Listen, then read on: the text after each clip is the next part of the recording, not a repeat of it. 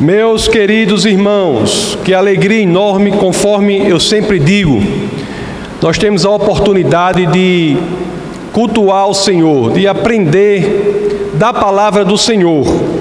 E hoje daremos encaminhamento à nossa série sobre o Evangelho de São João. No domingo passado, nós nos é, debruçamos sobre um único verso verso poderosíssimo, verso 14 do capítulo 1 do Evangelho de João. Coloca aí, grande Orlando, João 1,14, em que as Escrituras dizem: E o Verbo se fez carne e habitou entre nós, cheio de graça e de verdade, e vimos a sua glória, glória como do unigênito do Pai. Nós vimos na leitura deste verso que Jesus é o Logos, Jesus é o Deus encarnado. Nós vimos que o testemunho de que Deus encarnou, veio como homem entre nós, era o cerne da mensagem do primeiro profeta do Novo Testamento. E é exatamente entendendo isso que essa mensagem era o centro do ministério do primeiro profeta do Novo Testamento, João Batista, que nós ingressamos agora, no primeiro verso do texto base do nosso bate-papo de hoje. Então é por isso que eu peço a vocês que, é claro, assim querendo, abram as Escrituras naquele que é o primeiro verso do texto base do nosso bate-papo de hoje, que é João capítulo 1, verso 15. E assim dizem as Escrituras. João capítulo 1, verso 15. Conforme vocês sabem, o Evangelho de João. E quando ele vai falar aqui, ele fala de outro João, do João Batista. Evangelho escrito por João. E quando João, o evangelista, se refere em seu evangelho a João, ele está se referindo a João o Batista. Então, no capítulo 1 do verso 15 do Evangelho de São João, as Escrituras assim nos dizem: João, que é o João Batista, João dá testemunho dele, testemunho de Cristo.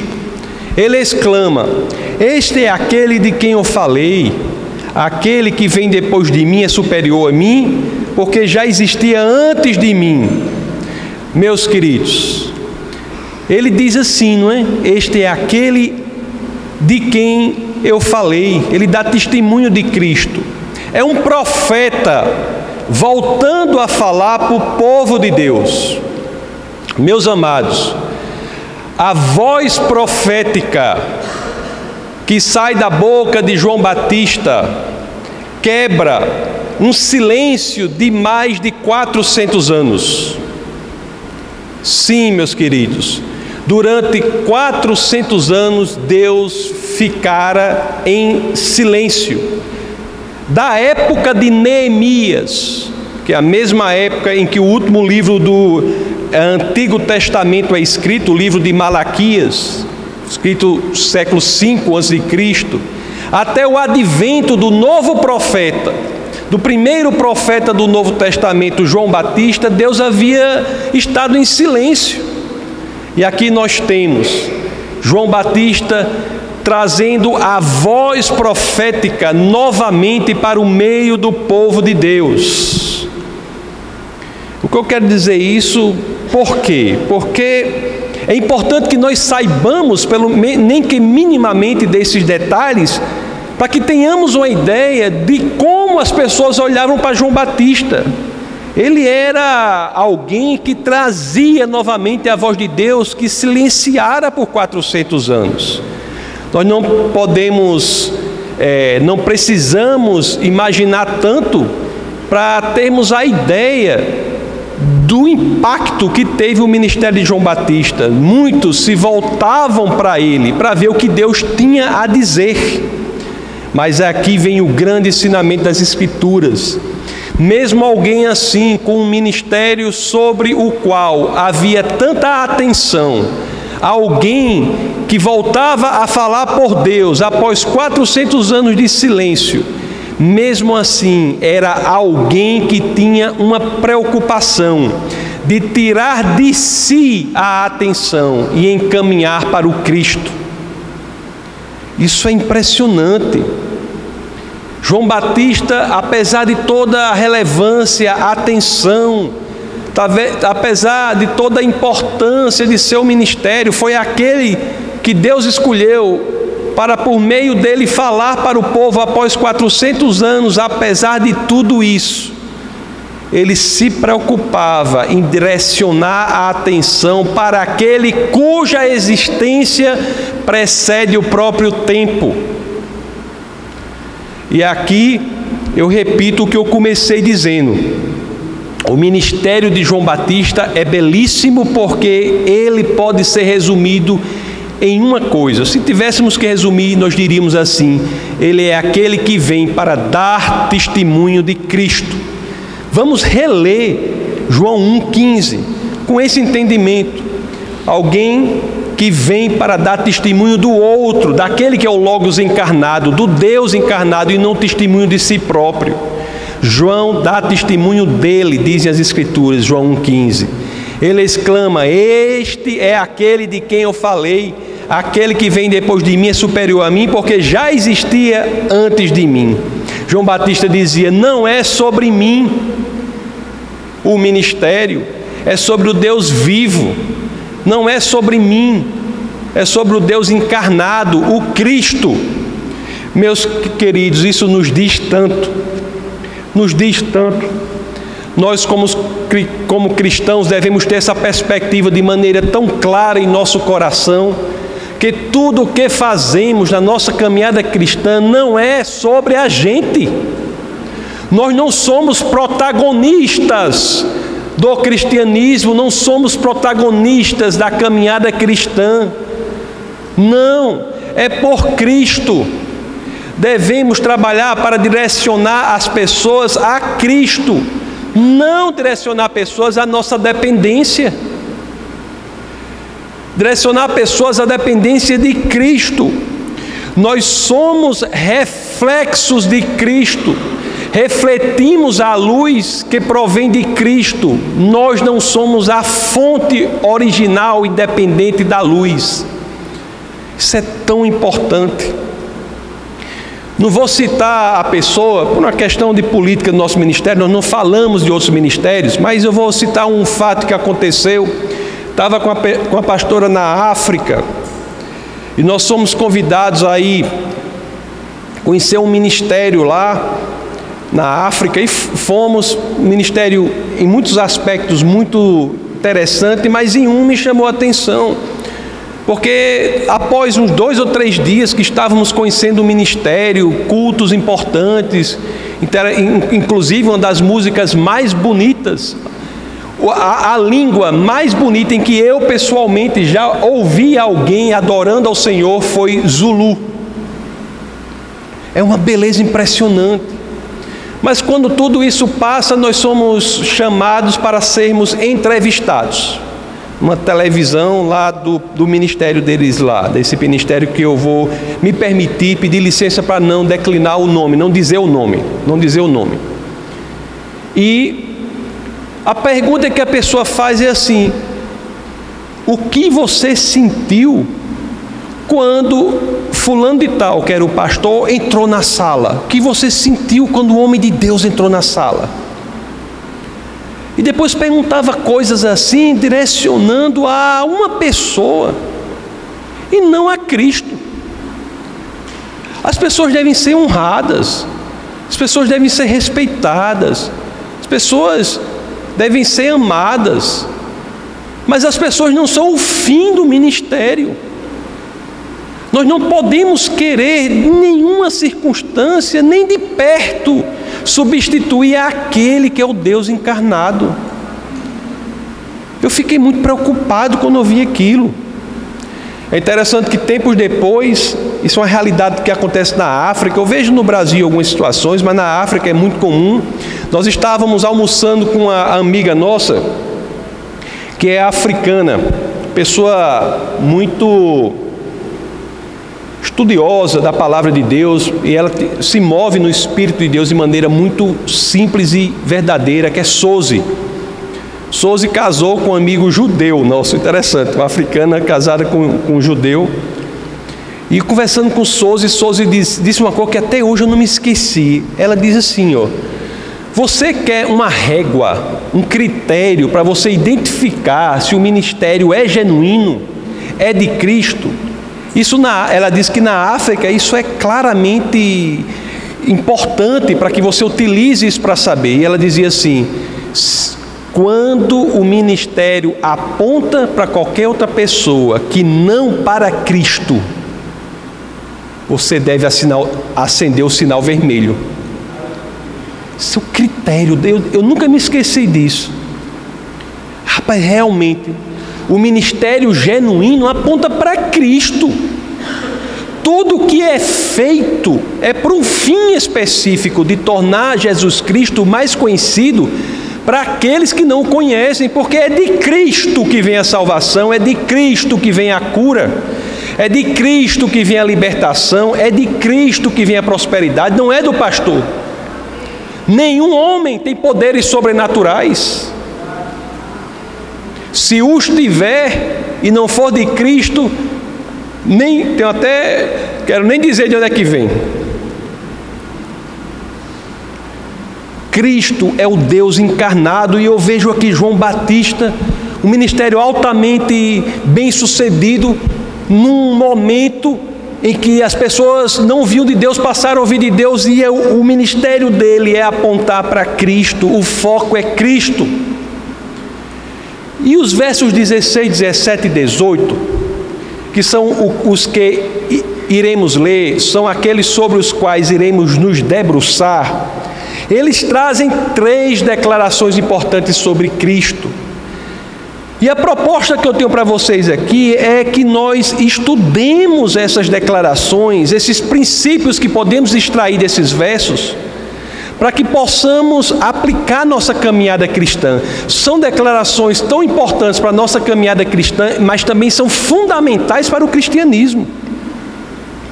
Se nós entendermos, meus queridos, essas três declarações, esses três princípios que nós extrairemos desses versos subsequentes ao que lemos, que é o ao verso 15 do capítulo 1.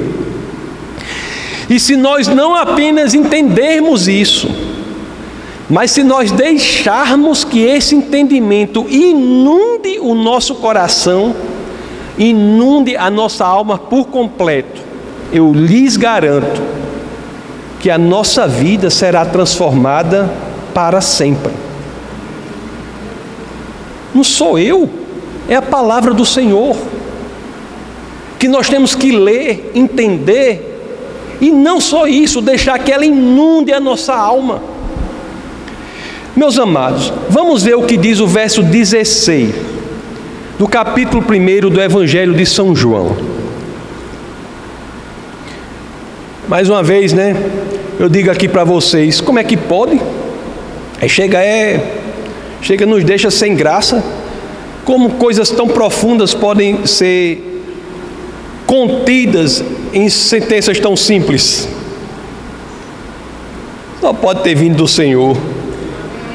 Olha o que diz aqui: todos recebemos da sua plenitude, graça sobre graça. todos recebemos da plenitude de Cristo, graça sobre graça.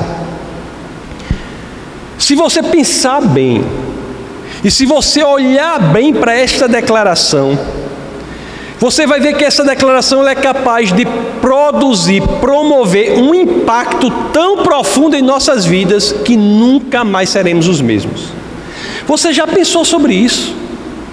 Sobre essa declaração, todos recebemos de quê?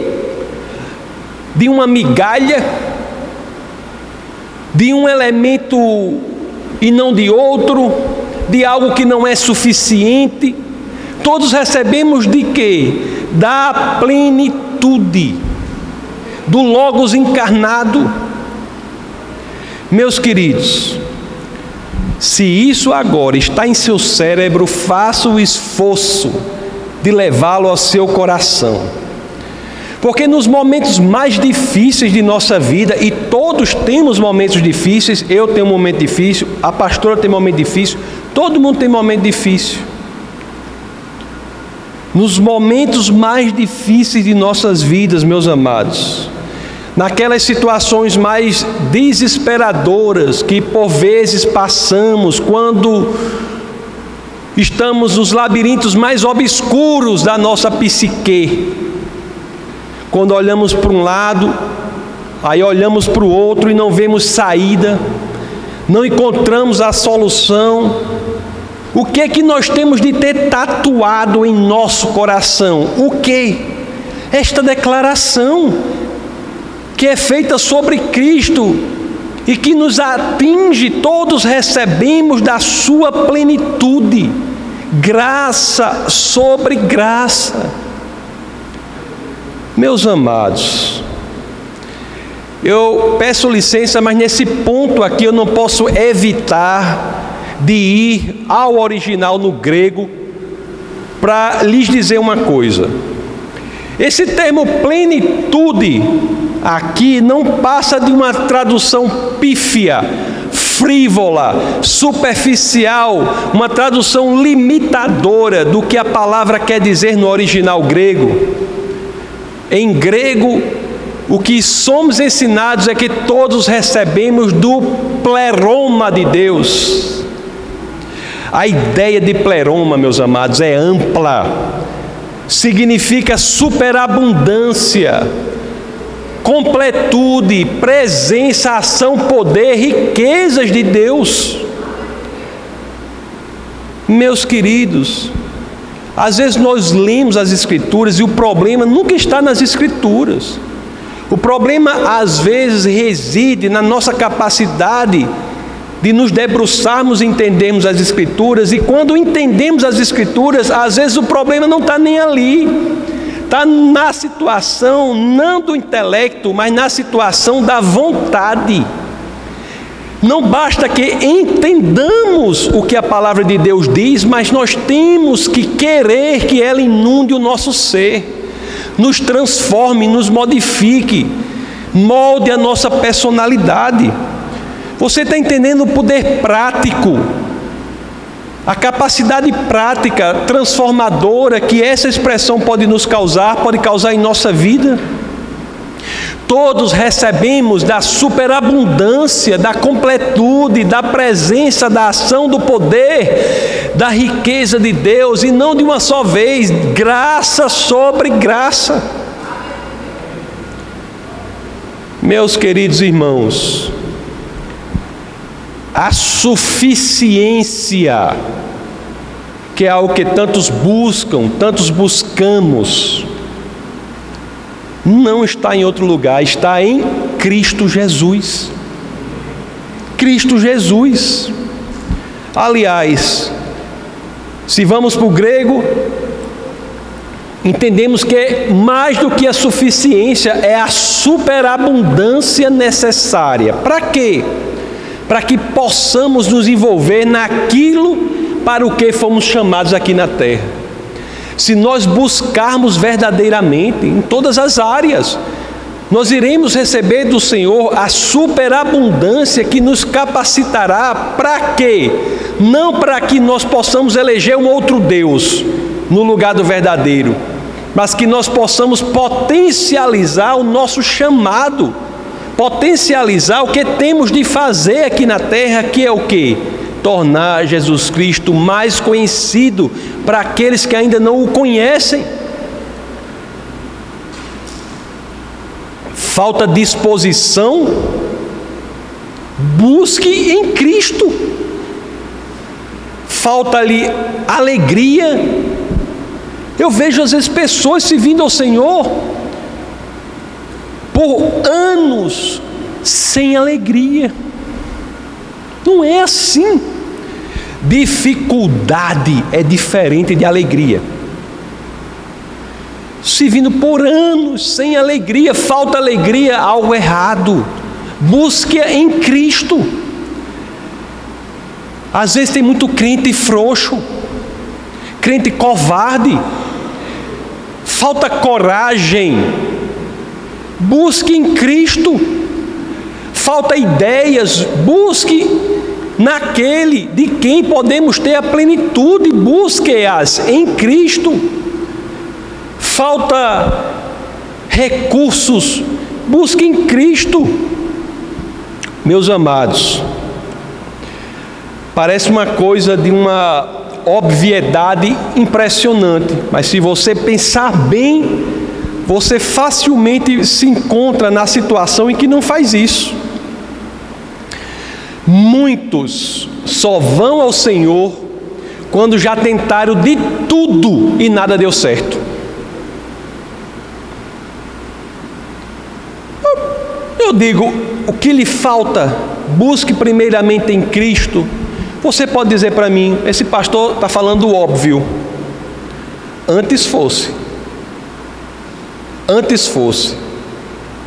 Quantas vezes nós não somos tentados, e este que vos fala é tentado da mesma forma, a buscarmos a em nós mesmos a solução em primeiro lugar, quando devemos sempre colocar tudo aos pés da cruz. Tem uma holandesa, que é Corrie ten Boom, ela e a família dela, ela durante a guerra, ela escondia judeus na sua casa para que os nazistas não levassem os judeus para os campos de concentração. E essa holandesa foi descoberta e ela mesma foi levada ao campo de concentração. Nazistas descobriram e levaram e levaram-na para o campo de concentração.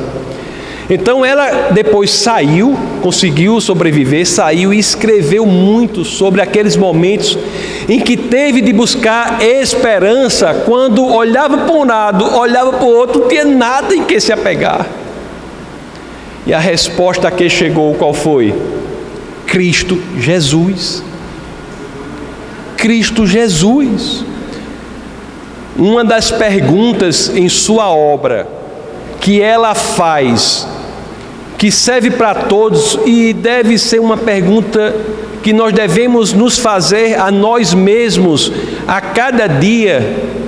É uma pergunta que eu até já me referi a ela aqui em algum momento. Diz assim: Me diga uma coisa, a oração é o seu volante a oração é a direção do seu carro ou não? A oração é o seu pneu de suporte, o seu pneu de estépia, o seu pneu de socorro, o seu pneu sobressalente. Na vida prática de cada um de nós, a oração é o que? É o nosso volante? Ou quando nada dá errado, deu pneu furou, o carro parou, você não sabe mais fazer nada, você vai se lembrar do pneu sobressalente, do pneu de socorro de estepe. A oração é o que? Para a gente. Meus amados, quando nós lemos as Escrituras, não podemos continuar inertes. Temos que deixar que ela nos molde, nos mude. E João 1,16 diz o que? Mais uma vez, todos recebemos da sua plenitude graça sobre graça. Qual é o princípio que podemos tirar daí, meus queridos? Princípio prático. Em Cristo encontramos a superabundância daquilo de que precisamos. Você sabe disso mesmo? Se você sabe disso mesmo e você concorda com isso mesmo, sua vida não pode ser a mesma daqui para frente. Você crê verdadeiramente? Olhe que a pergunta encontra um nível de profundidade. Não quero uma resposta que esteja na superficialidade. Eu quero uma resposta do seu coração que você vai dar para você mesmo. Mas você verdadeiramente crê na habilidade de Jesus Cristo de atender às suas necessidades? Muitos, de forma impressionante, estão nas igrejas e respondem negativamente a esta pergunta tão básica da rendição a Cristo, do cristianismo. Muitos se dizem cristãos, mas lá no fundo do coração parece desconfiar da habilidade de Cristo de atender a nossa necessidade. Pastor, eu não consigo fazer isso, fazer aquilo. Eu não consigo decidir assim ou assado, eu não consigo aprender isso, eu não consigo aprender aquilo. Cristo é o primeiro passo. Coloque isso diante do Senhor. Ele age de forma efetiva, prática, transformando realidades, personalidades. Se você der espaço, ele tem um poder transformador do nosso ser. O apóstolo Paulo, na carta aos Colossenses, nos acrescenta o que sobre isso? Lá no, lembro do verso, capítulo 2 diz que nele, em Cristo, estão escondidos todos os tesouros da sabedoria e do conhecimento. Em Cristo estão escondidos todos os tesouros da sabedoria e do conhecimento. Se é assim, meus amados, o que nos faz não orarmos para Deus, para o Senhor, antes de qualquer atitude, qualquer decisão, qualquer ação, qualquer estudo, qualquer trabalho, qualquer namoro, a pessoa é solteira, vai namorar, quer namorar fulano. Ou, a, a mulher quer namorar fulano, o homem quer namorar fulana. Ore. Ore. Você tem um, você tem um, um trabalho, tem um salário X. Você recebe uma proposta de salário 2x. Não é para você aceitar imediatamente, não, meus amados. Ore. Ore. Nem tudo que aparenta bom é bom. Nem tudo que aparenta bom é de Deus. Como sabemos?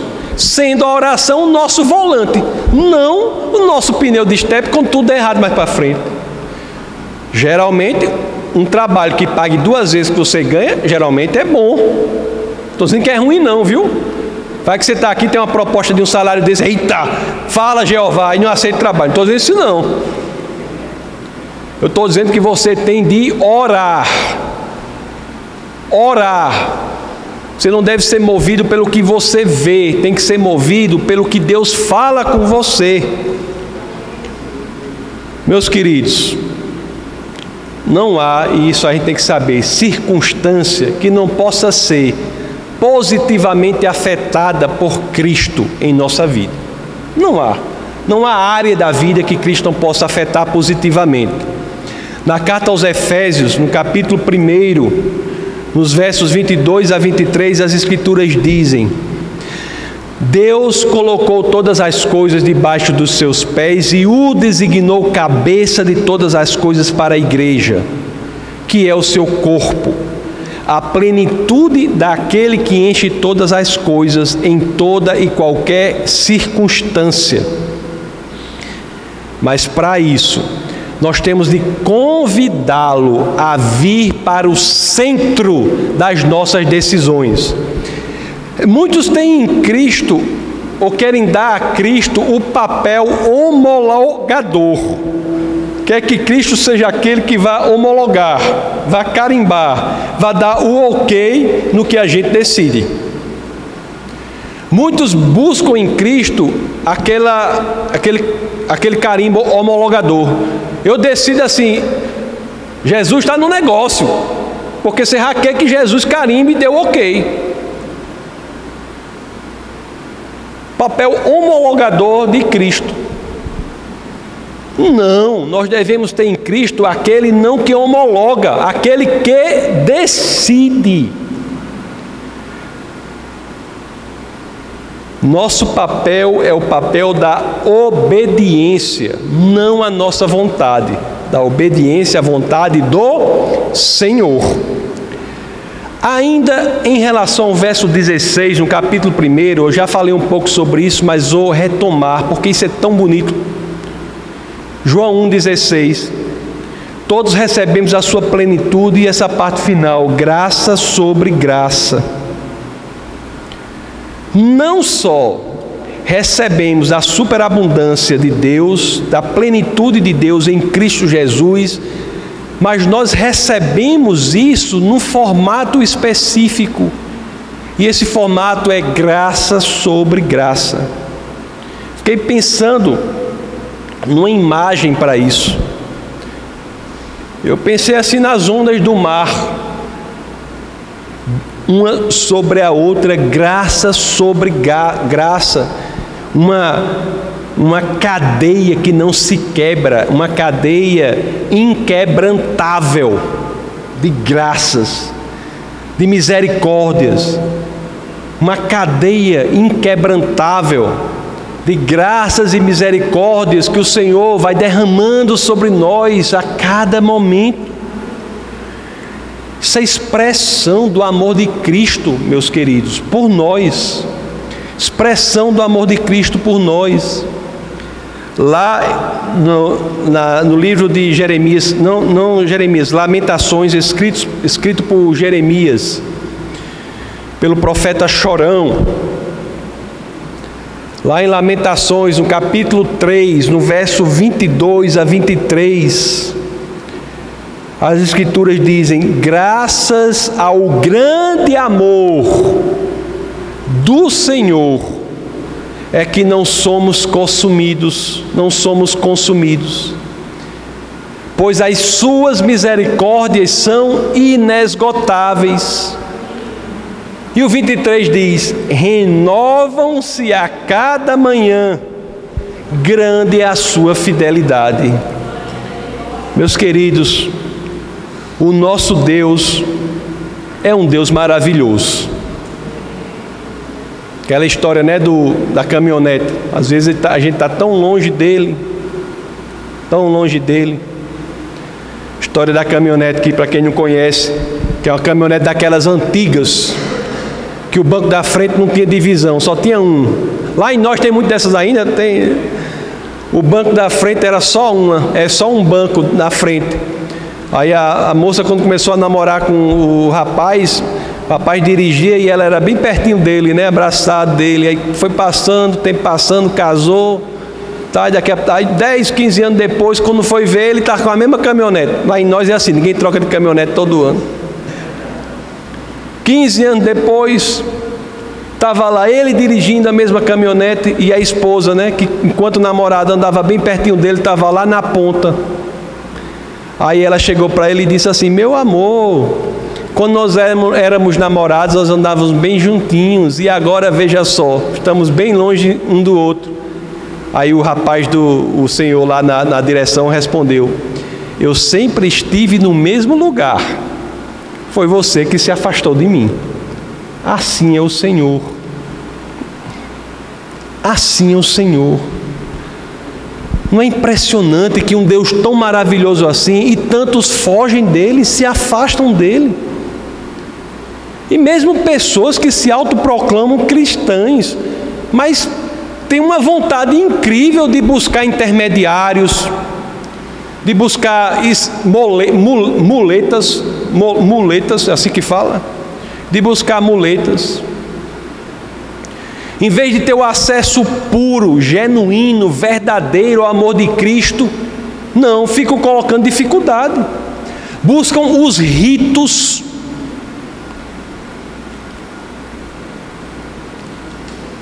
O amor de Cristo perfeito está aí. Buscam os ritos, ficam às vezes feito baratas tontas, zigue-zagueando de lugar em lugar em busca de profecias destrambelhadas. Profecias existem, mas você não deve estar buscando pessoas para ouvir profecia, não. Deus pode usar qualquer pessoa para falar uma coisa específica para você, mas você tem acesso direto ao Pai. Sua experiência de cristianismo nem andar por aí de lugar a lugar tentando buscar uma palavra que às vezes e eu falo por experiência de tantas pessoas que nos procuram, né? Pastor fica sabendo dessas coisas. Pessoas que têm a vida destruída por seguirem uma palavra doida. Buscando intermediários, buscam desesperadamente a lei em vez de Cristo, escutam o que o pastor fala sem confrontar com as Escrituras. Tudo o que eu falar aqui deve ser confrontado com as Escrituras. A autoridade maior não sou eu, é, são as Escrituras. Você escuta uma coisa do pastor claramente contrária às Escrituras, você segue. Tudo isso, esse mundo confuso, enfumaçado, cheio de dificuldade que nós mesmos colocamos, colocamos quando Cristo está ali dizendo: procure-me e serás pleno. Meus amados,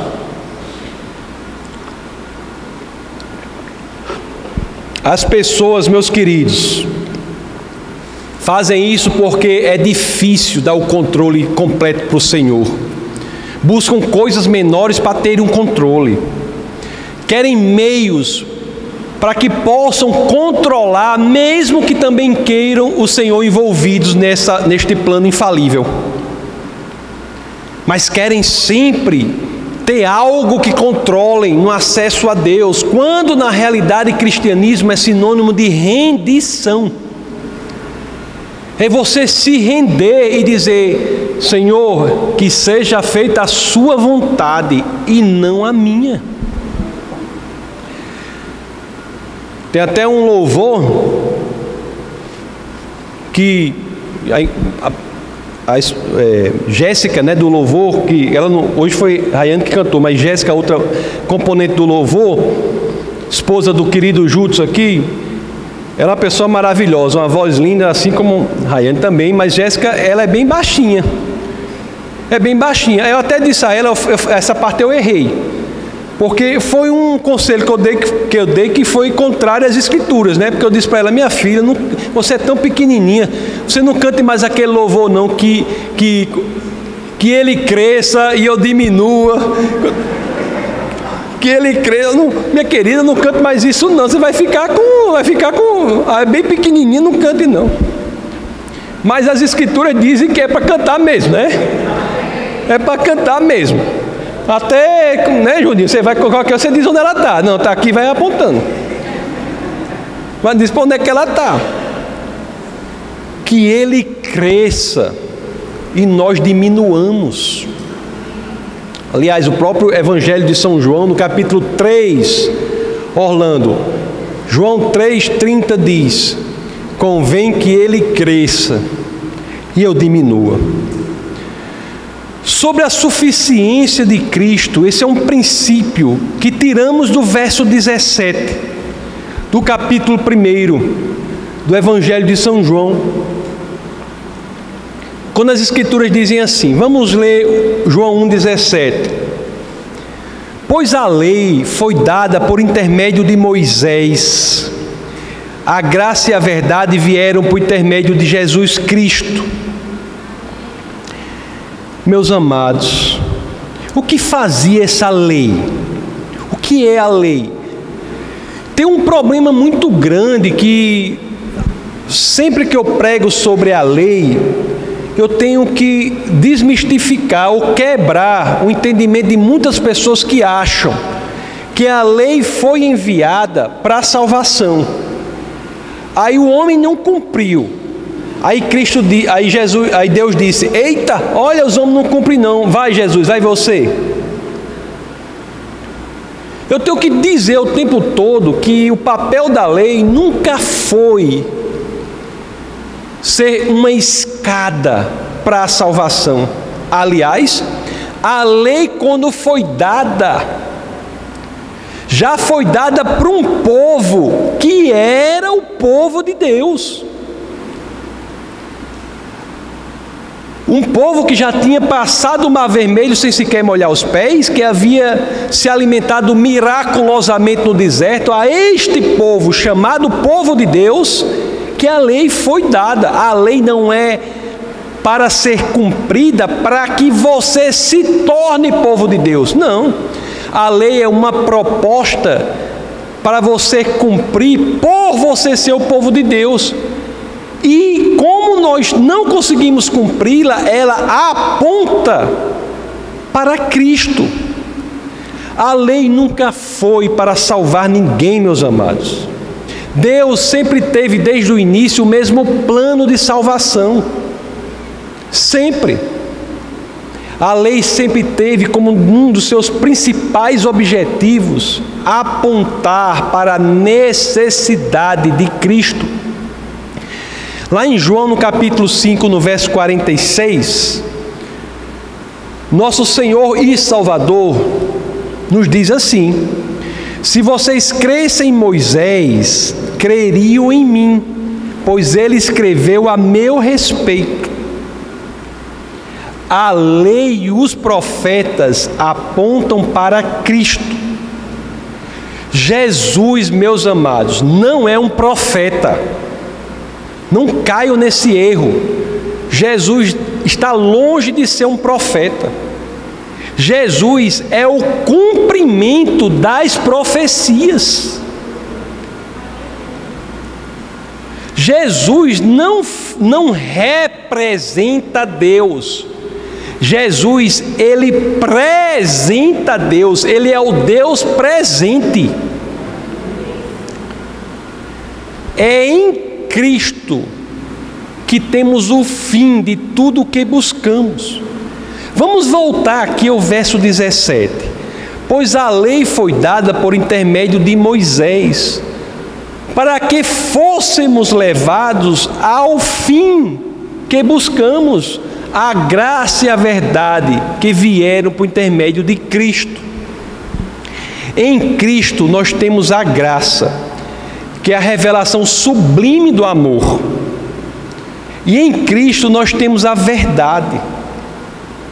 Verdade aqui é um termo muito poderoso, muito poderoso. Inclusive, é um termo até que muitos estudam até hoje, que em grego é aletheia. Aletheia. Rapidamente eu vou explicar uma coisa para vocês. Platão, o Evangelho de João é escrito para os gregos, grande parte. Platão, ele dizia assim: que as almas antes de nascerem elas davam um mergulho num lago. Esse lago é chamado Lago do Esquecimento. Em grego é Lago de Lete. Depois essas almas nasciam. E durante a vida aqui na terra, a coisa mais nobre que elas podiam fazer era se esforçarem para, para tirarem os efeitos desse esquecimento da verdade que elas já conheciam antes de nascer. É como se as pessoas conhecessem a essência, a realidade fundamental, a essência das coisas, mas antes de nascer mergulhassem no lago do esquecimento, o lago de Lete. E quando nasciam, elas tinham a tarefa nobre de se desesquecerem do que já sabiam que era a realidade. O lago é lago de Lete.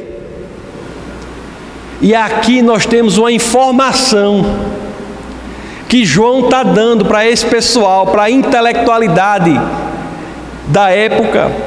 A informação que ele está dando é que em Cristo nós temos não apenas a graça, em Cristo nós temos não apenas a graça, não apenas a graça veio por Cristo, mas também a verdade que em grego é a leteia. A em grego, que é o alfa, em grego, assim como em português, é um prefixo de negação. O que João está dizendo é que em Cristo Nele é que se encontra esse esforço hercúleo que os gregos por séculos tentaram e não conseguiram fazer, de ter acesso à realidade fundamental. Esta realidade fundamental da negação da lete, da aletheia, é sinônimo de Cristo Jesus. O próprio Cristo diz isso de si mesmo. João 14, 6. Orlando, grande comandante internacional Orlando. Coloque aí, João 14, 6. Eu sou o caminho, a verdade e a vida. Ninguém vem ao Pai senão por mim. Em grego tá, ele está dizendo, ele está dizendo para os gregos: Eu sou a Létea, eu sou o, o sublime ato de desesquecimento que vocês tanto buscam. Eu sou o objetivo mais nobre que você pode buscar na sua existência. A arte na Grécia ela trazia um problema, porque a arte é a representação da realidade. Você pinta um quadro, o quadro é a representação da natureza. E a natureza já é a representação da coisa verdadeira. O que os evangelhos estão dizendo é o seguinte: Cristo é a coisa em si, é o objetivo. Cristo é a essência, é a létea. Meus queridos, olhe, isso é poderoso. O que está dizendo é que Cristo não é apenas aquele que aponta o caminho, Cristo é o próprio caminho. Cristo não é o, apenas o carteiro, ele é a própria mensagem. É o carteiro que é a mensagem. É impressionante os evangelhos, especialmente o evangelho de São João, como ele toca temas profundos.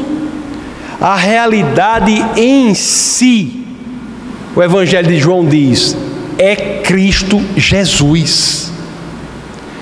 Portanto, meus queridos, desses dois versos nós extraímos esses princípios. Do verso 16 1,16 nós extraímos: em Cristo encontramos a superabundância daquilo de que precisamos. E no verso agora 17 nós podemos dizer: em Cristo nós temos a realidade fundamental. Cristo é a realidade fundamental, é a realidade primeira, na qual encontramos a superabundância de que precisamos. Como é isso? Que ensinamento é esse que uma pessoa é aquilo que os gregos buscavam, é a realidade fundamental. E nessa pessoa, você encontra nela a plenitude de tudo que você precisa Será que a gente pode louvar, adorar o Senhor suficientemente? Não. Por mais que a gente se debruce, se dedique, Ele ainda é merecedor de mais adoração. Por que isso é possível, meus amados? Porque somente é possível porque em Cristo nós temos alguém que eu já disse aqui, que é Deus. O verso 18 é isso que ele vai nos dizer. Ele vai fechar o entendimento dizendo: olhe, tudo está nele, por quê? Porque ele é o Deus visível. O que diz o verso 18 de João 1? Ninguém jamais viu a Deus, mas o Deus unigênito que está junto do Pai o tornou conhecido. Ninguém viu a Deus, ele só se tornou conhecido por meio do Deus unigênito, Cristo Jesus. O, o, apóstolo Paulo, na sua carta aos Colossenses, logo no começo, capítulo 1, verso 15, diz assim: este é a imagem do Deus invisível, o primogênito de toda a criação. Cristo é a imagem visível do Deus invisível. Cristo é unigênito porque só há um igual a Ele. Por mais que você seja filho de Deus, você não é igual a Cristo. Ele é unigênito porque só há um que é Deus e homem. E ele é primogênito porque a nós nos foi dado o direito de sermos chamados filhos de Deus. Meus amados, ser filho de Deus é algo incrível, não é? Filho de Deus, esse direito que temos de sermos chamados filhos de Deus é algo que nos dá a garantia de um futuro glorioso. Lá na primeira carta de João, no capítulo 3, no verso 8, ele nos diz que é neste futuro glorioso que poderemos experienciar, experimentar a completa realidade de ver Deus como Ele é. Primeira de João 3:2. Primeira epístola de São João, capítulo 3, verso 2, quando as escrituras dizem: Amados, Agora somos filhos de Deus e ainda não se manifestou o que havemos de ser. Não sabemos que, quando ele se manifestar, seremos semelhantes a ele, ele, pois o veremos como ele é. Eu estou ansiosamente esperando esse momento. Não que eu queira morrer logo, né? Mas ansiosamente esperando. A, a visão, olhe só, nossa realidade hoje, nós não vemos a Deus senão por meio de Cristo. Cristo é o Deus visível. Mas há uma esperança do futuro glorioso em que veremos Deus como Ele é. Essa será a visão de Deus, é a transfiguração final do ser humano. No paraíso, quando mais não houver, quando não houver mais pecado, transgressão, morte, veremos Deus como ele é. Será o cumprimento da promessa que nós temos lá em Mateus 5:8. Bem-aventurados os puros de coração, pois verão a Deus. Por enquanto aqui na terra, meus queridos, ninguém pode ver Deus, a não ser por sua revelação em Cristo. Ou quando Cristo veio à terra, antes. Eu já disse aqui algumas vezes, eu me lembrei de dizer isso, vou dizer isso para vocês. O Logos já teve aqui na terra, algumas vezes. Quando não nos deu uma revelação ampla de Deus, mas nos revelou alguma coisa. No dia da queda do homem, o Logos esteve aqui na terra. Jesus esteve aqui na terra. A segunda pessoa da Trindade esteve na terra. A segunda pessoa da Trindade é o ponto de interseção, de contato entre a Trindade e a alma do pecador. Abra em Gênesis 3:21. No dia da queda que o homem caiu, as Escrituras dizem: Fez o Senhor Deus vestimenta de peles para Adão e sua mulher e os vestiu. Já teve aqui. Antes de Jesus ter vindo à terra, meus amados, para trabalhar como carpinteiro, você saiba, viu? Que ele já teve aqui para trabalhar como alfaiate. Mas eu quero dizer algo mais aqui sobre João 1,8 já me encaminhando para a conclusão dessa exposição à palavra de Deus. João 1,8 diz assim: Ninguém jamais viu a Deus, mas o Deus unigênito que está. Pode ficar, Judinho, daqui a pouco você solta. Pode, pode, daqui a pouco você solta. Porque senão os barulhos aqui fica peco, peco, peco. Ninguém jamais viu a Deus, mas o Deus unigênito que está junto do Pai o tornou conhecido. Eu estava vendo esse o tornou conhecido, porque é importante nós sabermos, né? No grego, meus amados, algumas traduções trazem assim, o revelou, o português, mas no grego, esse termo é exegeomai É interessante que esse termo é o termo que gera no português e em muitas outras línguas a palavra exegese. O que é exegese em português? Exegese é uma interpretação cuidadosa, uma interpretação profunda, uma interpretação detalhada. Existe uma área de estudo chamada exegese bíblica. É uma área de estudo em que você vai fazer a interpretação profunda, detalhada das Escrituras. Mas as próprias Escrituras nos dizem o que aqui? Quando nós lemos em grego, nos dizem o que? Quando nós entendemos que o tornou conhecido, isso é, é, a tradução de um termo em grego que leva a ideia de exegese, que Cristo é o Deus em exegese, que Cristo é o Deus que se autoexplica para a humanidade. Cristo é a possibilidade de existência da segunda parte de Deuteronômio 29 e 29. Parte significativa do que eu prego por aí é combatendo eh, eh, a síndrome da metade de Deuteronômio 29 29. O que é que diz Deuteronômio 29 29? Porque muita gente, ao falar do Senhor, fica só na primeira metade desse verso, não lê o resto. O resto é possível por conta de Cristo, que é a exegese de Deus, é a explicação de Deus. Olha, o povo diz assim, porque você vai falar de Deus, que Deus é assim, assim, a pessoa, não, ninguém explica Deus, Deus é um mistério, Deus é verdade. Mas olha o que as Escrituras dizem: as coisas encobertas pertencem ao Senhor nosso Deus, e o povo para por aí.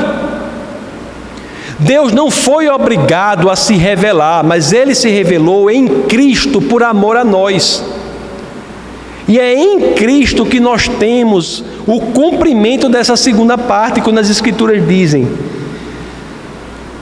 Porém, as reveladas nos pertencem, as coisas reveladas nos pertencem, a nós e a nossos filhos para sempre, para que cumpramos todas as palavras desta lei. Meus amados, as Escrituras são incríveis. E nós temos aqui o último princípio de hoje.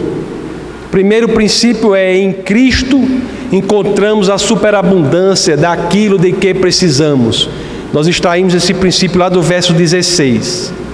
No verso 17, nós extraímos o segundo princípio: em Cristo temos a realidade fundamental. E agora, no verso 18, temos o último princípio.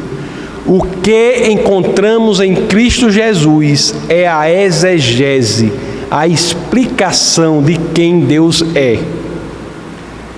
Esses três princípios, se você entender verdadeiramente o poder que eles têm, que você tenha plenitude no Senhor, que Ele é a realidade última, fundamental, você não precisa buscar mais nada, primeiramente Ele. E você entender que Ele é a explicação do propósito de tudo, a explicação do Deus Criador dos céus e da terra, sua vida muda radicalmente. Meus queridos, entregue-se, pode vir agora a equipe. Meus queridos, entreguem-se a Cristo por completo. Entreguem-se ao Senhor. Pois nele, meus amados, em Cristo, que é a realidade fundamental que explica a Deus, é que nós temos tudo isso. Tudo isso está posto. Mas a escolha, aí vem o elemento da vontade, a escolha de nós mergulharmos nesta realidade profunda depende de cada um de nós. Vamos orar.